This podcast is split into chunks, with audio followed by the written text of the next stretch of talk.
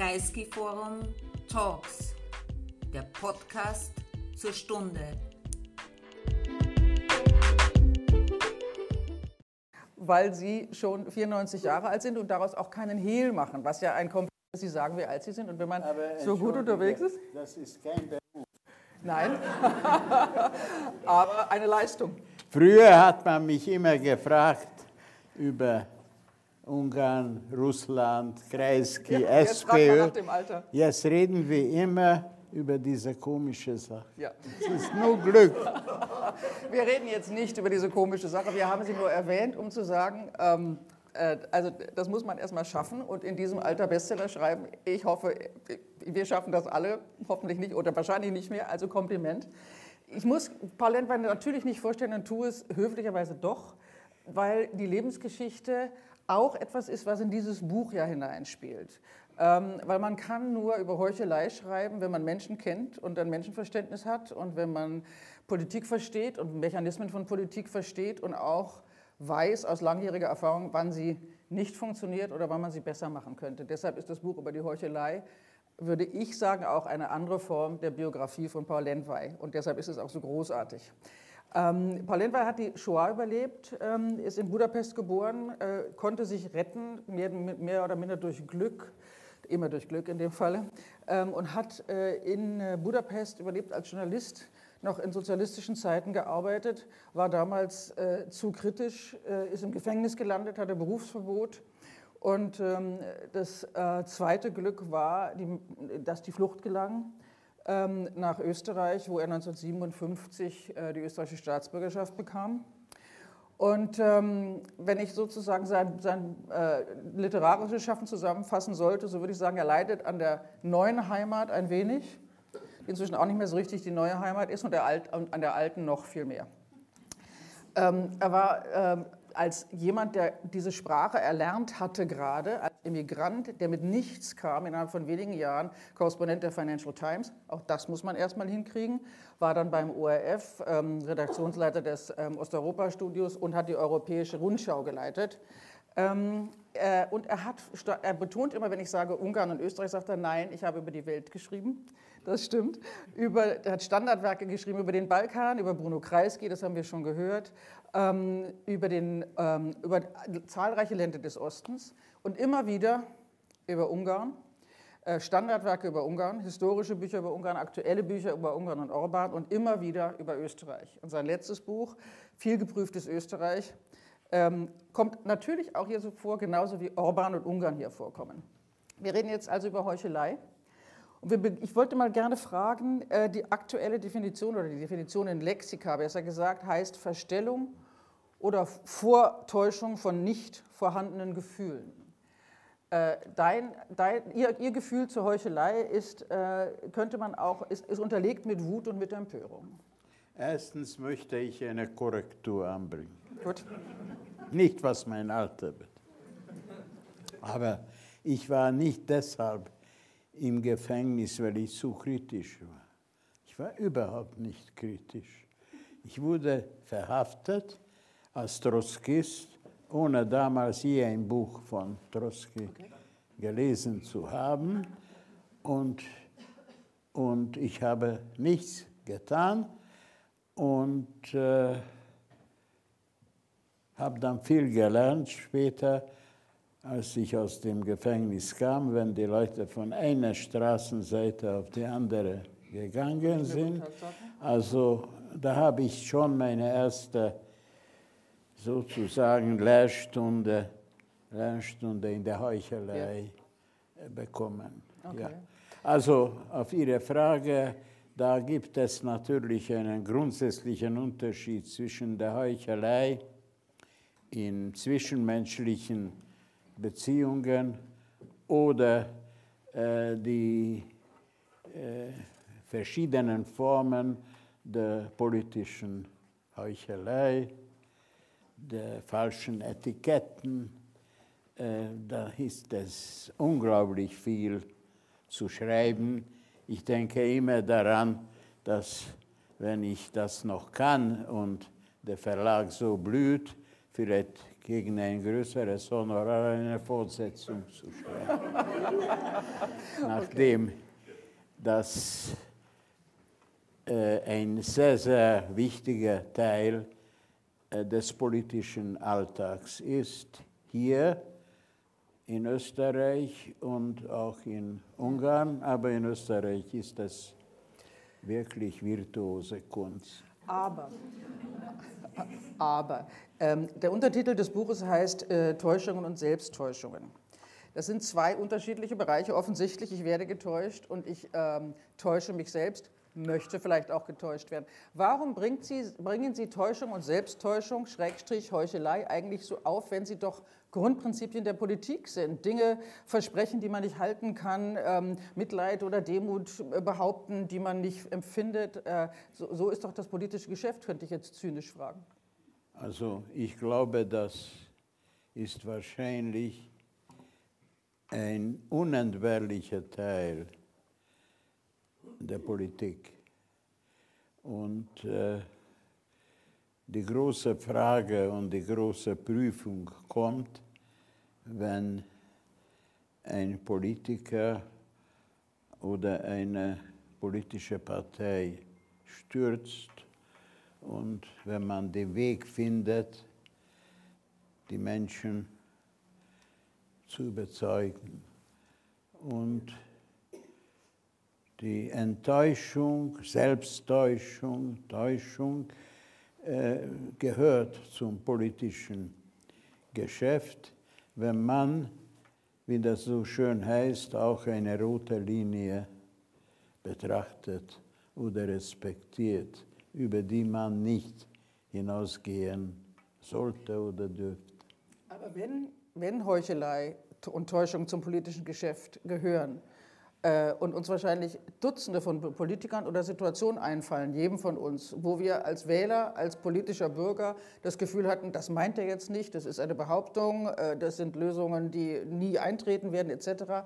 Nach welchen Kriterien haben Sie dann ausgewählt, über wen Sie schreiben? Putin, Orban, äh, äh, weiß ich, Dodik, ähm, Kurz. Also da, Sie müssen ja eine Kriterienliste haben, habt dann für Ihre eigene innere rote Liste oder Linie besser gesagt.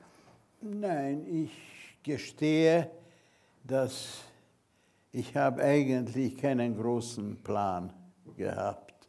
Es kommt dann okay. äh, durch die Ereignisse und durch die Kontraste zum Beispiel.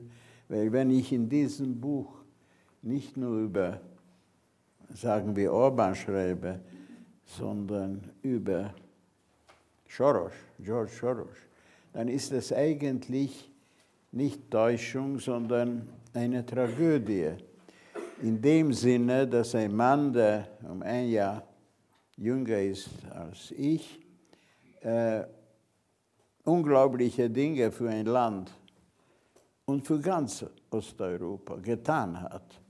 Äh, es gibt niemanden in der Geschichte, ich kenne niemanden, der so viel für die Freiheit durch diese Stiftung in Jugoslawien, in Serbien, in äh, Sarajevo und so weiter und in Ungarn auch natürlich getan hat und dann in seinem Heimatland äh, so behandelt wurde und behandelt wird äh, und dann all das, wofür er gekämpft hat, scheint in Gefahr zu sein, wenn man Trump, Orban und so weiter anschaut und wenn anschaut das, dass er in der ganzen Welt irgendwie als Symbol äh, für amerikanischen Imperialismus, Zionismus, was sie wollen, gilt. Also George Soros, für die wenigen wahrscheinlich, die es hier nicht wissen, ist ein in, in Ungarn geborener amerikanischer Philanthrop und Milliardär, der von ähm, Orban, aber auch von vielen anderen äh, Rechten als ähm, Migrationsfreund und Zerstörer sehr äh, viel Geld. Zerstörer Europas betrachtet wird. Sehr viel Geld. Genau. Es gibt einige Unterschiede und Vergleiche, äh, Ähnlichkeiten. Mein Vater war auch Anwalt und ich war in derselben Situation wie er. Wir beide überlebten die Shoah. Und äh, Der Unterschied zwischen uns war eine Zeit lang so 34 Milliarden Dollar etwa. Aber der Unterschied ist auch, Und er hat so viel Geld verschenkt, dass, glaube ich, noch immer blieben 8 Milliarden. Äh, Und dass ich vielleicht besser Englisch spreche, weil ich eine englische Frau hatte wie er. Aber ansonsten äh, würde ich sagen, er hat sehr, sehr viel Geld verdient und er hat dieses Geld für das Beste, für die Freiheit verwendet. aber wenn ich jetzt kritisch nachfrage, mit Verlaub, Täuschung, Selbsttäuschung, Heuchelei ist ja dann fast verniedlichend, wenn ich aus meiner Wahrnehmung, für einen Menschen, dessen Lebenswerk mit strategischer Desinformation und Manipulation belegt wird von denen, die ihn benutzen für ihre eigenen Kampagnen. Ist das nicht viel mehr als Heuchelei? Ja, sicher, sicher. Aber ich kann nicht eine, eine, ein Charakterbild skizzieren. Äh, Ich habe über Orban ein ganzes Buch geschrieben und da sollte man eigentlich immer wieder neue Auflagen machen, weil äh, das Böse ist auch unerschöpflich. Das Gute nicht, aber das Böse. Betrachten wir ein paar von den Figuren, äh, die Sie in Ihrem Buch behandeln, abhandeln. Natürlich äh, nah, am naheliegendsten, Sie wird Sie nicht überraschen, Wladimir Putin steht ganz oben auf der Liste. Sie nennen ihn einen, den größten Täuscher von allen und einen triumphierenden Betrüger. Warum ist er ein triumphierender Betrüger? Ein? Ein triumphierender Betrüger, Zitat. Wo Naja, liegt sein Triumph? Naja, meinen Sie jetzt, wem, wem meinen Sie? Pu Wladimir Putin.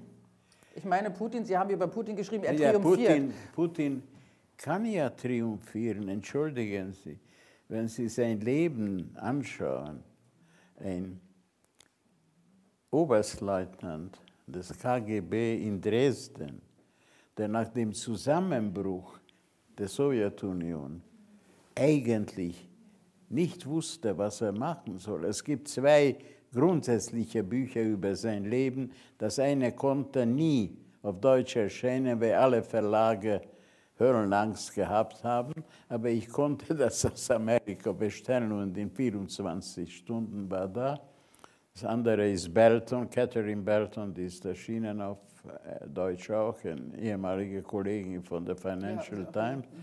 Äh, er hat sich sogar angeboten als Taxichauffeur, war auch ein paar Wochen in St. Petersburg. Also das ist natürlich ein, ein äh, triumphierender Betrüger und äh, Heuchler, wenn man sieht, was er dann erreicht hat, dass er dann ein, einen strategischen Fehler äh, gemacht hat. Das ist, was in, mit der Ukraine passierte, war ja eine, eine äh, Illustration des berühmten Spruches, den man äh, Talleyrand oder Fouché je nach Autor zuschreibt, dass es war kein Verbrechen, es war ein Fehler von seinem Standpunkt aus, was in der Ukraine äh, passierte. Entschuldigung, wenn ich nachfrage, das verstehe ich nicht. Er ist zurzeit ja mit dem Überfall auf die Ukraine, ähm, also zumindest in der, in der aktuellen Wahrnehmung der Stärkere. Er ist dabei, die internationale Weltordnung zu zerstören. Er, ähm, er, er unterstützt Leute wie Trump im Westen, die ihm dabei helfen könnten. Ähm, was ist der Fehler? Ja, natürlich war es ein Fehler, weil er hätte das wissen sollen, weil er einen anständigen Geheimdienst gehabt hat oder nicht den Zelensky unterschätzt hatte, dass es nicht so einfach Dass ist. es nicht so einfach das okay. meine ich. Okay. mhm. Das meine ich natürlich. Ja. Aber ähm, die, man könnte ja nun auch sagen, das gilt auch für Orban. Orban ist angetreten als Vorkämpfer der, also zumindest 2010 in seiner zweiten Amtszeit als Vorkämpfer der illiberalen Demokratie. Das hat er ja auch öffentlich verkündet, verkündet 2013, Liebe 2014. Katrin, Ja. es gab einen sehr großen ungarischen Ökonomen, der knapp den Nobelpreis verfehlt hat. Wir haben zusammen für eine schreckliche Zeitung gearbeitet. Er hieß Janusz Kornoi, er ist vor zwei Jahren gestorben. Und er hat gesagt über die illiberale Demokratie, Das ist so etwas, ein Nonsens, wenn man sagen würde, der Papst ist ein Atheist. Also diese Ja. Kombination, das hat er von äh, Zakaria genommen, der im Foreign Affairs einen Artikel viele Jahre vorher über ganz anders gelagert geschrieben hat. Aber lieber Herr Professor, trotzdem muss ich fragen, Orban hat nicht gelogen oder getäuscht über seine Absichten, die Demokratie zu entkernen. Er hat es mit jedem Schritt, mit jedem Gesetz getan. Putin redet schon seit vielen Jahren darüber, dass die Ukraine kein Staat ist, keine Nation ist, zerstört gehört. Ähm, äh, er, er zerstört, redet darüber, dass der Zerfall der Sowjetunion eine Tragödie war, die äh, bereinigt gehört. Ähm, wo ist eigentlich die Überraschung? Aber entschuldigen Sie, nein, er hat angefangen, er will die Demokratie retten. Er hat nur intern gesagt, wir müssen nur einmal gewinnen, dann aber groß. Und das über die liberale Demokratie, wo, er wo man hinzufügen muss, dass er auch die Russland, die Türkei, Singapur, China als Beispiele für die erfolgreichen Wirtschafts Wirtschaften genannt hat. Das hat er erst, nachdem er die Macht schon ausgebaut, die verfassungsmäßigen Bremsen total liquidiert Ja, hatte. aber alles sichtbar. 2014 hat er das gesagt. Ja. Und, ähm, und äh, jetzt sagt er, dass er möchte eigentlich äh, die Europäische Union keineswegs verlassen. Er möchte die Europäische Union ändern und erobern, wahrscheinlich als Untermieter bei Putin. Nicht? Also das ist eindeutig Heuchelei, darauf können wir uns einigen. Bevor wir uns Orban widmen, das tun wir nachher noch, würde ich gerne noch mal zu Putin zurückkommen, weil er möglicherweise, äh, also zumindest der mächtigste ihrer Protagonisten ist. Ähm, äh, Sie fragen ja selbst, warum haben sich äh, westliche Politiker und Kommentatoren bei der Einschätzung und der Entwicklung von Putin und Russland so lange geirrt? Ähm, Sie haben, die diskutieren mehrere sozusagen Ansätze, weil das fragen wir uns ja alle. Und weil wir, da geht ja nun die Selbsttäuschung los. Wollten wir uns täuschen lassen? War es, so, war es ökonomisch so schön bequem? Haben wir uns in seinem Schatten gemütlich gemacht, weil es äh, weniger kostete als Alternativen, die anstrengender gewesen wären? Ähm, eine Ihrer Varianten äh, ist, dass Sie sagen, dass die äh, Putin-Liebe im Westen vor allem in Deutschland ähm, aus einem Schuldgefühl und einem Verantwortungsgefühl äh, natürlich äh, in, der, in der Folge der, der Kriegsverantwortung äh, steht oder liegt und deshalb bis heute nicht äh, einem realistischen Blick von Putin weichen konnte oder Russland besser gesagt. Auch, auch, unter anderem. Aber man muss natürlich zwischen der Publizistik und der Diplomatie und der Diplomatie einen Unterschied machen. Äh, wenn ich zynisch sein würde oder zynisch sein würde, ja, könnte ich sagen, wovon würden wir leben? Die besseren Journalisten, wenn sie alle immer die Dinge richtig gesehen haben, dann würde man ihre Artikel über Ungarn nicht lesen, aber es gibt nur wenige, die das so verstehen. Also das heißt, es ist zum Teil eine Widerspiegelung des Wandels der Medien, dass die Zeitungen wenig Leute haben und äh, haben nicht die, äh, sagen wir, die Ressourcen, aber auch die Kompetenz. Es waren immer unglaubliche Geschichten. Äh, damals waren sie noch nicht an der Welt oder noch ganz jung, als ich da erlebt habe, dass Leute gefragt haben, äh, Alois Mock, ob Jugoslawien jugoslawisch, man jugoslawisch spricht oder verwechselten äh, ähm, Länder und so weiter, lange vor Joe Biden und sie waren nicht 81. Und die wurden gebracht. Nicht? Im Spiegel einmal wurden dreimal nacheinander und ich habe einen Brief geschrieben, damals war ich noch jung, und der hiesige Korrespondentin, äh, Frau Sandner, eine sehr gute Korrespondentin, hat mir gesagt, schau, wenn du noch einen Brief schreibst, dann wird der zuständige Ressortleiter glauben, dass du wirst einen Job haben. Also wir Also wollen jetzt aber nicht, schreibe ich keine Leser. wir wollen jetzt aber nicht über journalistische Inkompetenz reden, da sind wir morgen Aber noch hier. die Politiker, ja, So. die Politiker, da, da bei Deutschland gibt es mehrere Faktoren. Ja. Das ist ein wichtiger Faktor, Anführungszeichen, die guten Deutsche. Da manchmal manche, die Schröder weißwaschen wollen, sagen sogar, sein Vater ist gestorben in, in, in Russland oder in, in, in Rumänien, glaube ich, war das. Äh, jedenfalls, äh, da muss man, glaube ich, auch einen Unterschied machen zwischen jenen, die diese Linie vertreten haben, zum Teil aus Überzeugung, zum Teil aus Ignoranz Aus und zwischen, und zwischen jenen, die dafür auch bezahlt wurden.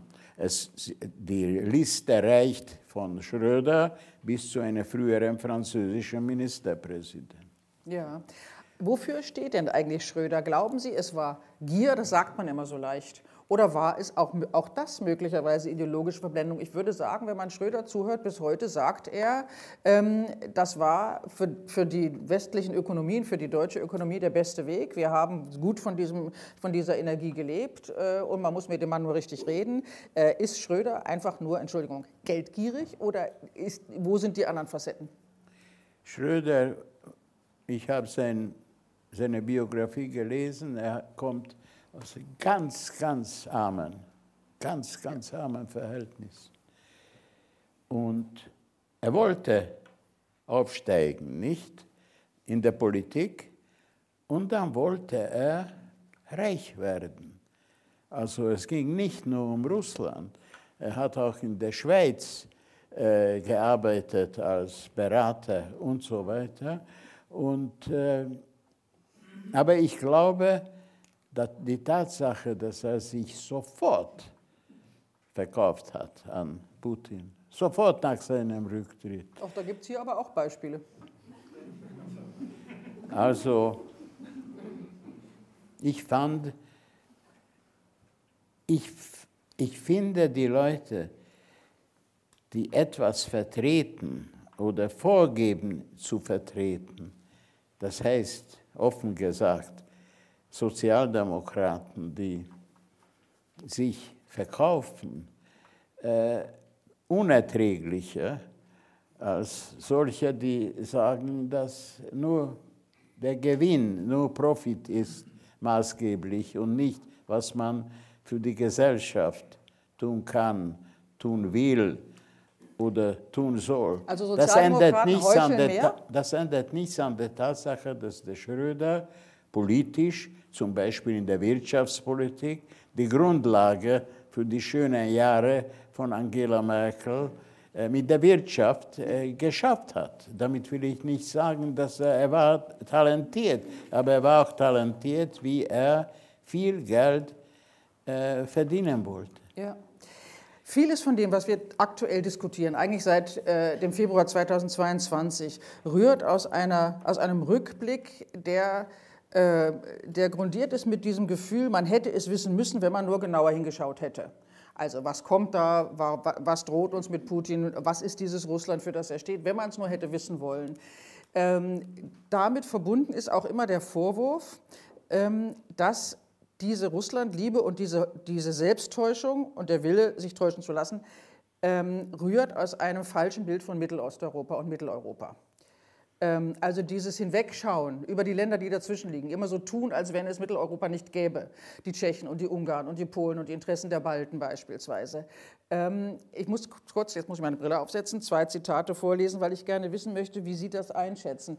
Timothy Garton Ash hat in einem äh, Essay, was er sogar zweimal ver- veröffentlicht hat, weil er es so äh, wichtig fand im Laufe von 20 Jahren, das heißt Mitteleuropa, wo liegt es, gefragt, ob der Westen überhaupt jemals nach 1989 ernst gemeint habe, Mitteleuropa, also Zentraleuropa, nennen Sie es, wie Sie es wollen, ähm, wieder äh, auf Augenhöhe zu begegnen. Und Ivan Krastev schreibt in Europadämmerung und in Das Licht, das erlosch, von der Arroganz des liberalen Westens, der den Osten unterwerfen wollte. Beides sind keine besonders sympathischen Beschreibungen des Blicks des Westens auf den Osten.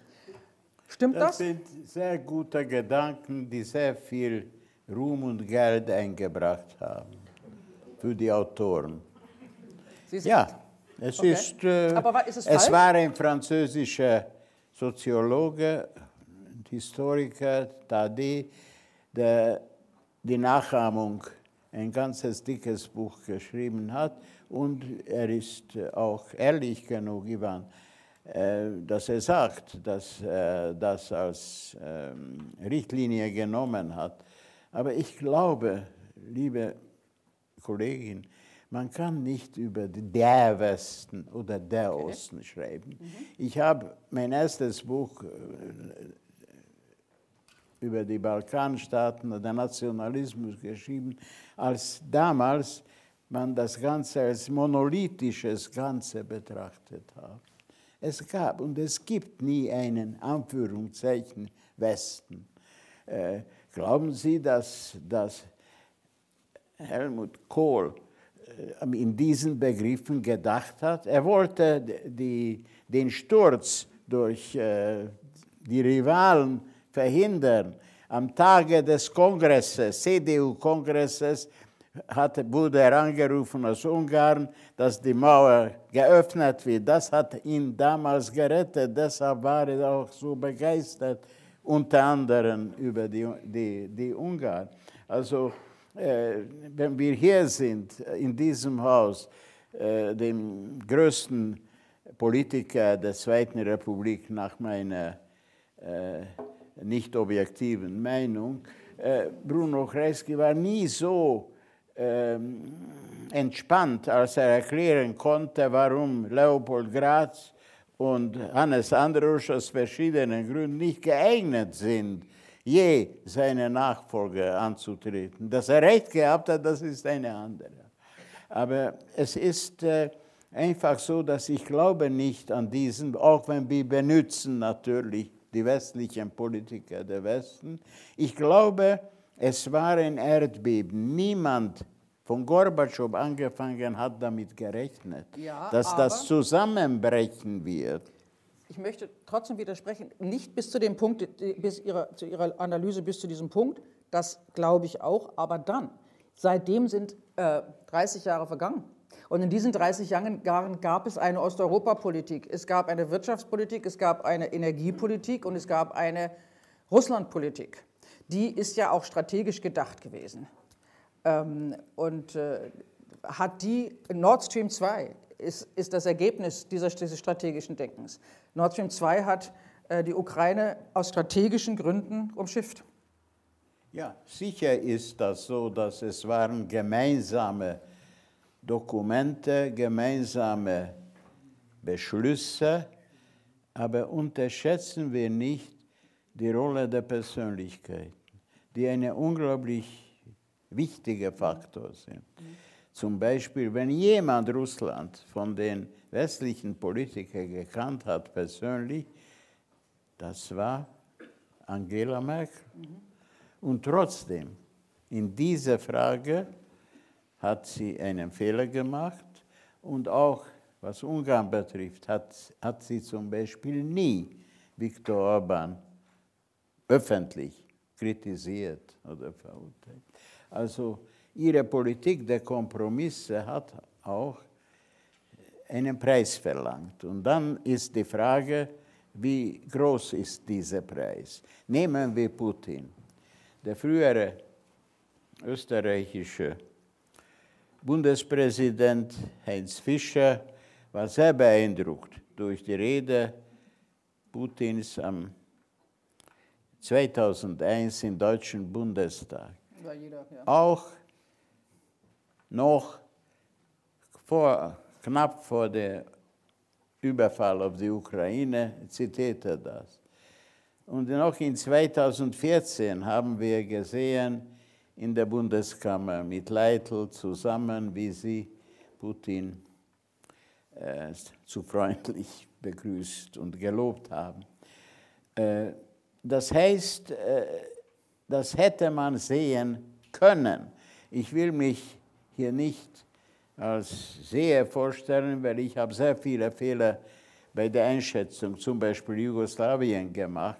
aber ich habe doch schon in 2004, 2005 und so weiter ganz scharf über Putin geschrieben und die Dinge, was dann in Russland passierten und was mit den russischen Emigranten passierten, was mit Nemtsov passierte in Sichtweite des Kremls, also dann noch äh, diesem Mann ähm, äh, äh solchen Glauben zu schenken. Das heißt, da waren schon auch große Einschätzungsfehler und zweitens natürlich auch die innenpolitischen Fragen, die vielen Faktoren. Also man kann nicht eine sehr komplizierte politische Lage nur mit einem Faktor okay. zu beschreiben, dass es war die Unterschätzung äh, des Ostens und so weiter. Nicht? Also, äh, es, ist, es ist eine sehr, sehr komplexe Lage und äh, niemand hat das gedacht, was passieren werde 1989, 90.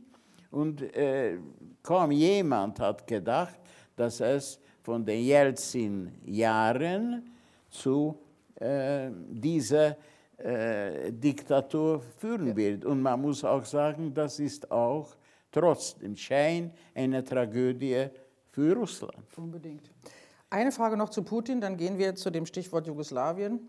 Ähm, es, Sie haben gesagt, es sind auch immer alles innenpolitische Überlegungen, die eine Rolle spielen. Auch. Wenn die AfD, die FPÖ, Alice Weidel, ähm, äh, Sarah Wagenknecht, davon Alice Schwarzer, davon sprechen, dass man Frieden mit Putin machen müsse, man müsse nur richtig mit ihm reden.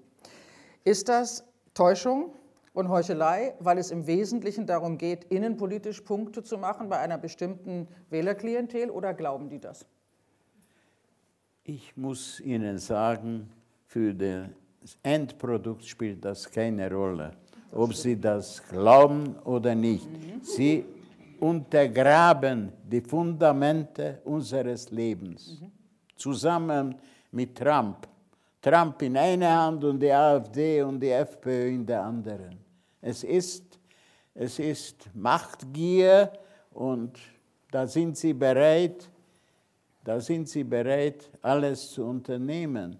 Und der Preis für die Demokratie ist, dass man schreitet miteinander. Nicht? Montesquieu hat gesagt, wenn man das nicht hört, diesen Lärm, dann gibt es da keine Freiheit. Aber manchmal ist der Lärm zu viel. Nicht? Also, äh, es ist, es ist natürlich der Vorteil, der Vorteil, der scheinbare Vorteil, kurz- oder mittelfristig der Diktaturen. Keine Frage. Keine Frage. Ja. Und dann sehen Sie, was passiert, wenn eine Epidemie ist in China. Und jetzt, ich habe noch die alten Nummer von Foreign Affairs, die besten Kenner beschreiben ein apokalyptisches Szenario, wenn China so und so stark sein wird. Und dann kam die Epidemie und jetzt Jinping hat die größten Probleme mhm. mit der Wirtschaft. Mhm. Nicht? Also, und man hat natürlich unterschätzt, dass die Sanktionen nicht sofort wirken und nicht in einem Land, wo ja so radikale Unterschiede sind zwischen Land und Stadt wie in Russland, nicht nur dort, mhm. auch in Ungarn, auch in Bulgarien, überall. Mhm. Und man hat das unterschätzt. Und dann kommen die Leute, die aus Überzeugung, Dummheit oder bestochen die russische Seite fördern. Ja, wir haben immer gesagt, dass die Sanktionen keinen Sinn haben. Mhm. Ja. Wir machen einen Sprung, einen Cut sozusagen. Ähm, Sie haben einen dritten Begriff in Ihrem Buch eingeführt, außer Täuschung und Selbsttäuschung, ähm, nämlich den, das, den Begriff Beschwichtigungspolitik. Den benutzen Sie vor allem mit Blick auf Jugoslawien, Ex-Jugoslawien und die Balkanstaaten heute. Ähm, da ist der wunderbare Satz in Ihrem Buch, die einen tun so, als wollten sie erweitern und die anderen tun so, als wollten sie erweitert werden. Da ist, glaube ich, viel dran. Ähm, sie beschreiben aber auch die, das Versagen der internationalen Gemeinschaft während, vor und während der Kriege, den, diesen ja fast Rassismus ähm, von Holbrook, der damals äh, in seinen Memoiren darüber schrieb, äh, wie diese Serben, wie die Balkanvölker sich alle ähm, wie die Verrückten benahmen, also eine sehr wenig sachliche Auseinandersetzung mit, einer, mit einem politischen Drama. Hat der, was, wenn Sie sagen sollten, wo die Täuschung der internationalen Gemeinschaft mit Blick auf die Situation auf dem Balkan in den 90ern war, aus der ja dieses Versagen rührte. Ähm, was waren da die Interessen? Was, war da, was ist da passiert? Wie heute. Das ist eben ein unglaublich kompliziertes Teil Europas, traditionell und innerhalb der einzigen Staaten. Jederzeit, überall in einem oder anderen Land ticken die Zeitbomben. Jetzt zum Beispiel in Mazedonien großartig. Ein Albaner ist der Ministerpräsident, obwohl nur ein Drittel die Albaner sind, der Bevölkerung und auch dreifach gespalten. Also äh, es ist natürlich auch ich glaube, eine Mischung aus Ignoranz und Arroganz, weil es gibt natürlich ja. diese Arroganz, wie zum Beispiel, Sie haben Westbalkan erfunden, ein Nonsens. Ich habe in drei Zeitungen beschrieben, es spielt keine Rolle, jemand in Whitehall in, in London, Foreign Office, erfunden hat Westbalkan. Was heißt Westbalkan? Also Kosovo und äh, äh, Mazedonien sind Westbalkan und Bulgarien und Rumänien äh, äh, sind Ostbalkan. Nonsens, es gibt nur die Balkanstaaten. Aber es ist einfach so, dass die Unterschätzung der Vielfalt und die, die, die Arroganz, beide haben eine, eine wichtige Rolle gespielt.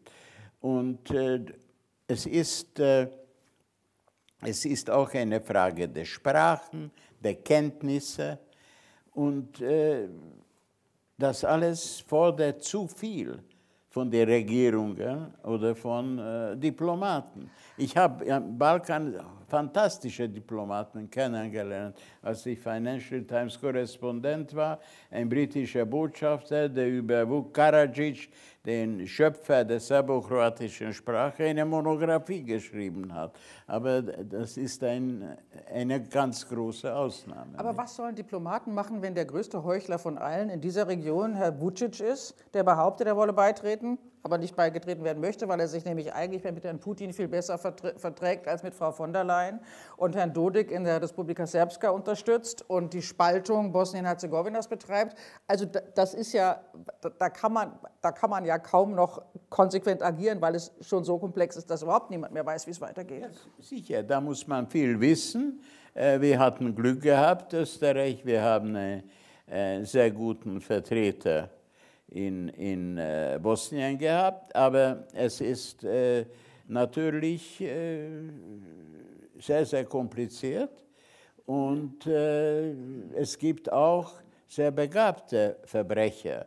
Vucic hat schon im Alter 21 Jahren war er äh, Propagandist für Milosevic und hat den berühmten Satz gesagt, wenn ein Serber wird umgebracht, werden wir 200 äh, Moslems umbringen.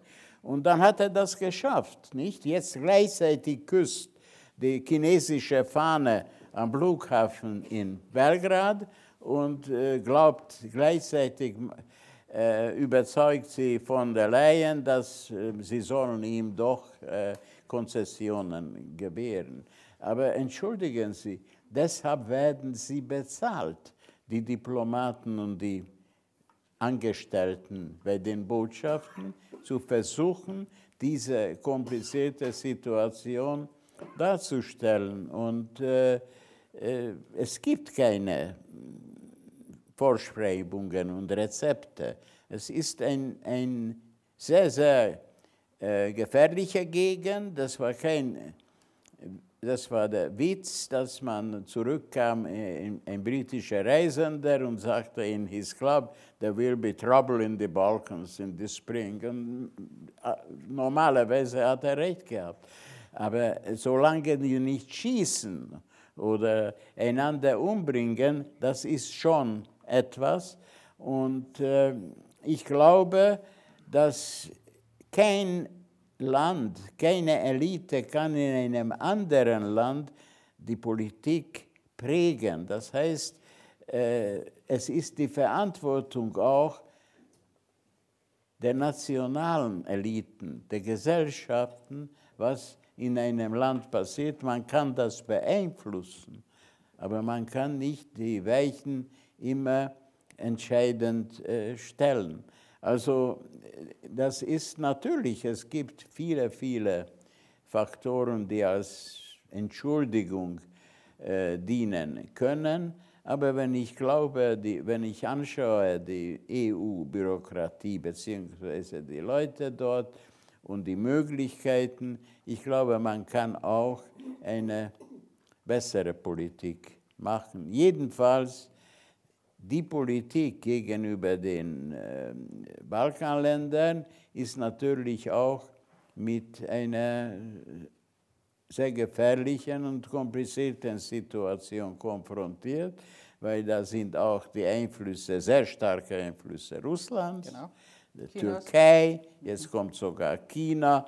Also äh, dann gibt es die internationale, das internationale Kapital, da gibt es die äh, Schmuggel, die Geschäfte äh, etc. Also die schauen Sie an, die Albaner, ein fantastisches Volk, gespalten wie die Ungarn, machen die, die besten äh, Mehlspeisen und Süßigkeiten in Slowenien, haben die eines der besten Restaurants in äh, Wien. Gleichzeitig äh, sind sie die, die Organisatoren der Prostitution in Hamburg, ein hochbegabtes Volk. Sie haben auch in, in Ägypten Vize äh, Könige und, und Herrscher äh, haben Ägypten versorgt. Es ist äh, unglaublich äh, spannend und interessant und gefährlich. Trotzdem muss ich von der Reeperbahn noch mal ganz kurz zur Erweiterung kommen.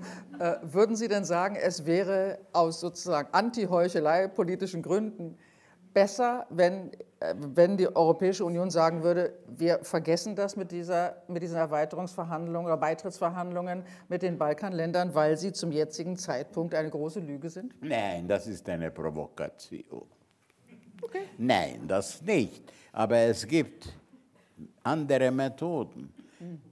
Österreich war zuerst in der EFTA, dann trat der EU bei und das war ein sehr, sehr langer äh, sehr langer Prozess und gehört zu den größten Errungenschaften des früheren Bundeskanzlers Franz Branitzky, dass er die SPÖ überzeugt hat. Aber äh, es ist natürlich äh, äh, sehr, sehr schwierig, aber es gibt, es gibt Methoden, Namen zu erfinden und äh, Übergangslösungen. Und da gibt es zum Beispiel, war in der Zürcher ein sehr guter Vorschlag eines Kollegen, aber andere auch, dass man muss nicht sagen, aber Eintritt, sondern man kann äh, Assoziierung oder man kann... Ach, Sie meinen mit Namen äh, erfinden, mit, nicht Personen installieren, sondern Konstruktionen erfinden, genau, zwischen das, Übergänge, okay. Ja, das mhm. meine ich, dass äh, natürlich weiß jeder, dass diese Europäische Union jetzt schon in den größten Schwierigkeiten ist. Wahrscheinlich, sage ich, ich war immer für die Erweiterung. Und das war ein Fehler, diese pauschale Erweiterung. Man hätte zum Beispiel Rumänien und Bulgarien nicht so sofort ohne weiteres aufnehmen sollen. Wenn, es gibt einen Konstruktionsfehler, daran hat nicht einmal Delors gedacht, dass wenn ein Land schon drinnen ist, kann man nichts machen. Praktisch. Was uns direkt zu unserem Lieblingsthema führt, nämlich zu Viktor Orban nochmal. Wir wollen uns nochmal kurz vertiefen. Wir haben ihn ja am Anfang mit Putin zusammen sozusagen in einen Topf geworfen. Ähm, wer drinnen ist, kann nicht mehr rausgeworfen werden. Ähm, die äh, Ungarn waren 1989 ein Superkandidat, vielversprechend, ohnehin schon mit ihrem Kleinhandel nicht so richtig, richtig äh, sozialistisch hardcore.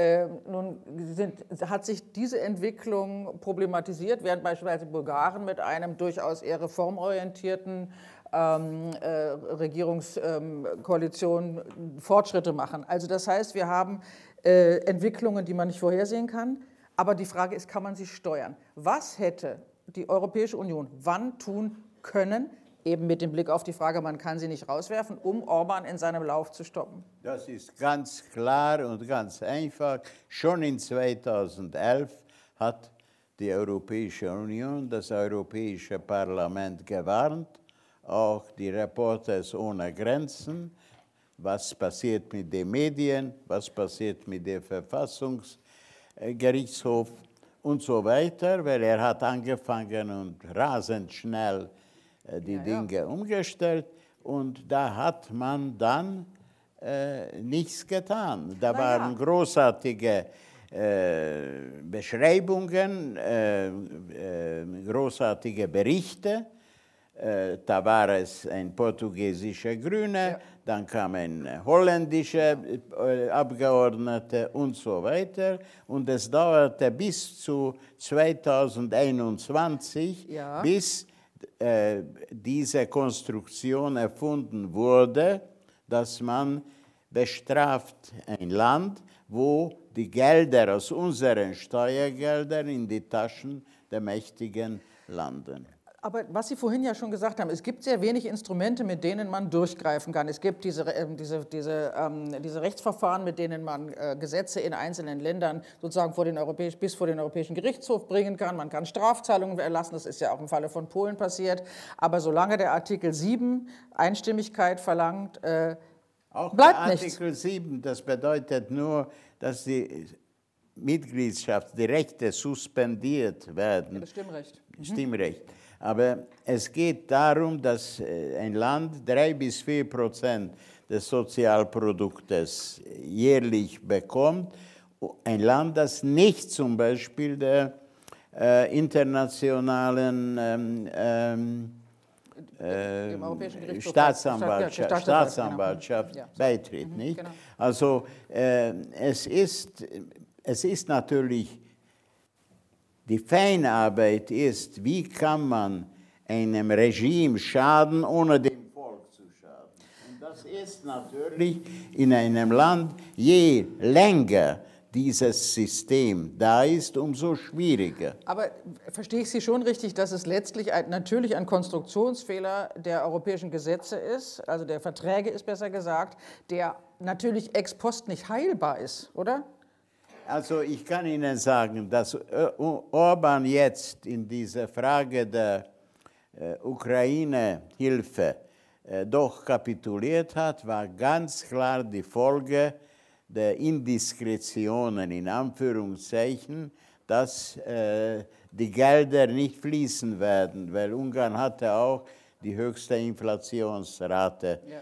äh, 17 Prozent zu dieser Zeit. Und äh, das spielt auch eine Rolle. Also in diesem Fall hat die Europäische Union bzw. der Rat der Minister äh, Fehler gemacht und äh, die Frage ist, ob von der Leyen gewählt wird, äh, wie das weitergeht. Und natürlich, äh, wir hatten bisher Glück mit dem Parlament, aber es ist möglich, dass genau. nach diesen Wahlen äh, die Rechte viel stärker Ja. Also ich verlasse jetzt un unglücklicherweise Orban, obwohl ich gerne noch darüber diskutieren würde, ob das umdrehbar ist, ob man das jemals, äh, ob man auch natürlich dieses Wahlsystem, in dem er sich da festgesetzt hat, ähm, Wir nochmal können revidieren. noch eine Vorstellung Wir machen noch eine. Vorstellung, genau, weil wir haben noch, wir, wir gehen in den Endspurt und ich möchte gerne noch zwei Themen streifen. Von, und das eine Thema, und dann sind wir natürlich genau da wieder, wo wir angefangen haben. Das eine Thema ist natürlich Sebastian Kurz, weil er hat natürlich ein Kapitel über Sebastian Kurz. Man kann in Österreich Ja, kein, Buch, kein Buch schreiben ohne, über die Heuchelei, ohne Sebastian Kurz ähm, zu erwähnen, ausführlich sozusagen. Ähm, ist, ist er nicht längst Geschichte? Bitte? Ist er nicht längst Geschichte? Er ist nicht Geschichte. Er wird noch oft in den Medien erscheinen. Aber in welcher Form, in welcher Art, das kann man nicht voraussagen. Er könnte noch sehr, sehr viel Geld für Anwälte ausgeben. Sehr gut, man kann in den Medien auch als Karikatur seiner selbst erscheinen, mit russischen, äh, russischen äh, Zeugen, die nicht mehr wissen, wo sie waren und welche Dokumente sie wo hatten. Das sind und so, handwerkliche Fehler, glaube ich. okay. Aber wenn ich sehe, mit welchem, welcher Geschwindigkeit er Millionen verdient äh, und mit welchen Typen, nicht? Es gibt dort eine, ein Finanzier, ein österreichischer Finanzier, der mit dem Wirecard sehr verbunden war und hat dem Chef gesagt, Braun hieß, glaube ich, der Generaldirektor, ja. ihr sollt ihn fertig machen, die Zeitung und den Reporter der Financial Times, weil ein Reporter hat die ganze Sache entdeckt, der sich so ausdrückt, eine Zeitung, eine Welt, ein Weltblatt fertig zu machen, mit dem macht er seine Geschäfte. Das ist nur nebenbei. Ja, aber die Frage ist doch, wenn wir, in, wenn wir heute Abend ist unser Thema Heuchelei, Täuschung, Selbsttäuschung und Beschwichtigungspolitik, um nochmal sozusagen zurückzukommen, da, da, wo wir losgegangen sind. Hat, sie wollen die Öst, wollten die Österreicher so gerne verführt werden? Wollen sie es möglicherweise immer noch? Wollen sie sich nochmal verführen lassen? War er ein besonders guter Verführer? Ich würde sagen, nein. Also was ist das Geheimnis? Ich hoffe, ich hoffe nicht. Ich hoffe nicht, äh, aber ich kann, ich kann nur Ihnen sagen, dass, äh,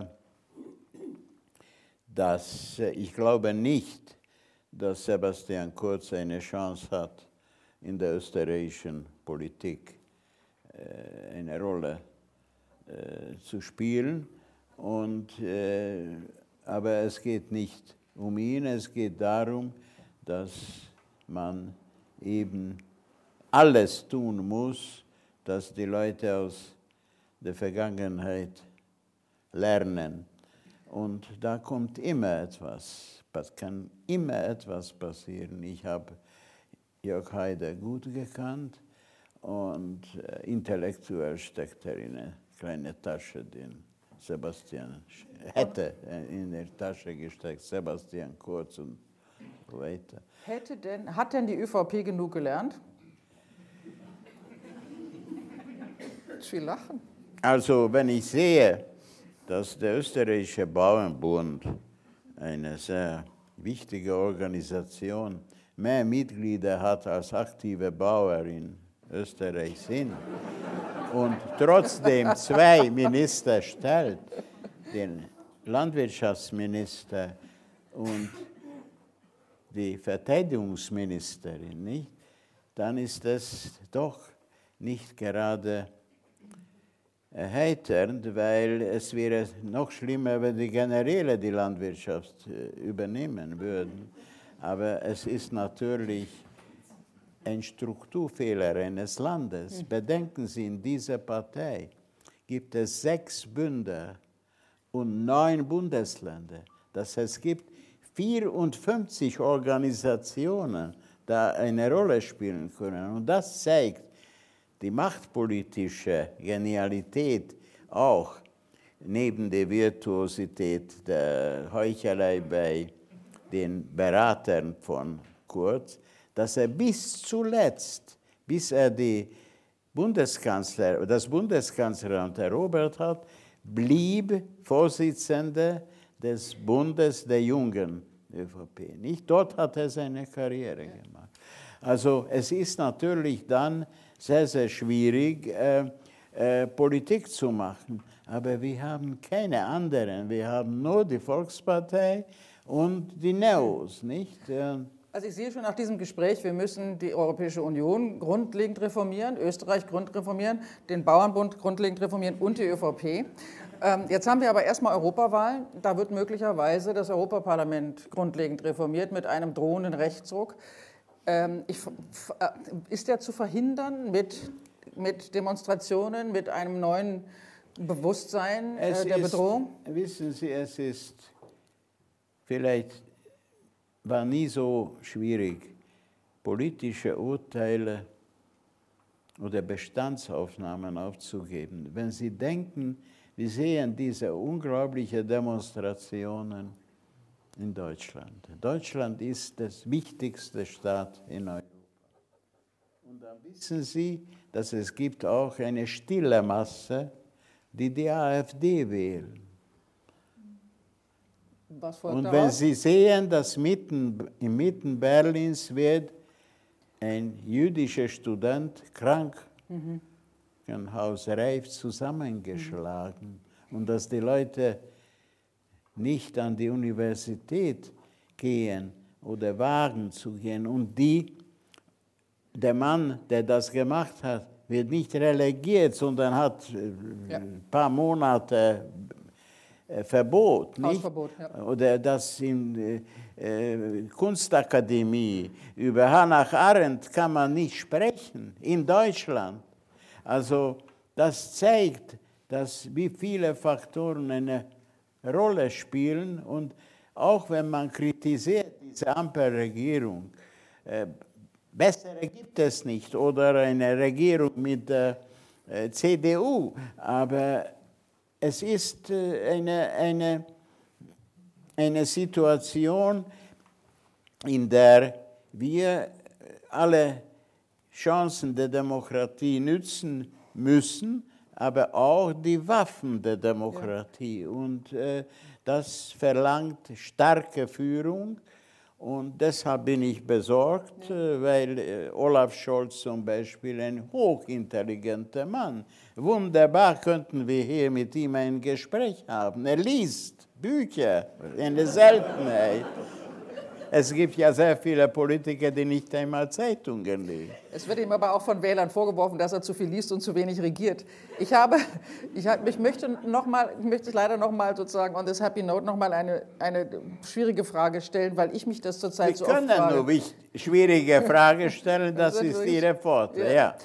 Ist es das Schicksal von liberalen Demokratien, zumal in Europa, dass sie das Opfer von sozusagen aggressiven Autokraten oder Rechtspopulisten werden müssen, weil die geschickter sind oder weil die die Instrumente von teilweise dysfunktionalen oder schlecht organisierten ähm, Organisationen benutzen? Also wir sehen das in Ungarn, wir sehen es in der Europäischen Union. Sind die liberalen Demokratien einfach per se schwächer, weniger wehr- abwehrbereit? Die liberale Demokratie hat unglaubliche Schwächen.